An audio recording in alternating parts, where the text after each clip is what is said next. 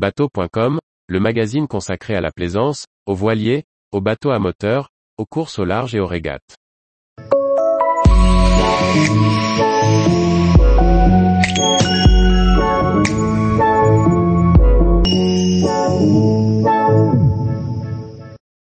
Mike Birch, vainqueur de la première route du Rhum en 1977 est décédé.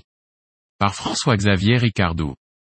On a appris le décès de Mike Birch ce mercredi 26 octobre 2022.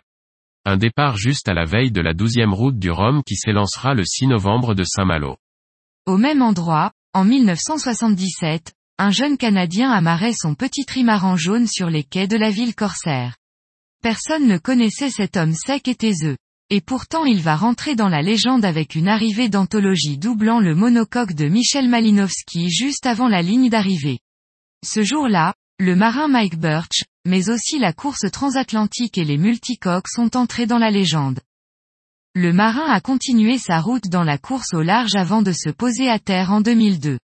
Avec un pied au Canada et un autre en Bretagne Sud, l'homme n'est jamais resté loin de la mer. Il s'éteint dans sa maison de Breck dans le Morbihan à l'âge de 90 ans. Ce marin qui a eu mille vies comme il se plaisait à le dire a touché à tout. C'est sur le tard qu'il découvre la mer et la navigation à voile. Autodidacte, se formant en faisant des convoyages, il va révolutionner la course au large en misant dès le début sur le multicoque. Comme l'explique Loïc Perron, Mike Birch n'a jamais chaviré en multicoque, naviguant toujours avec une incroyable souplesse, comme un chat. Tous les jours, retrouvez l'actualité nautique sur le site bateau.com. Et n'oubliez pas de laisser 5 étoiles sur votre logiciel de podcast.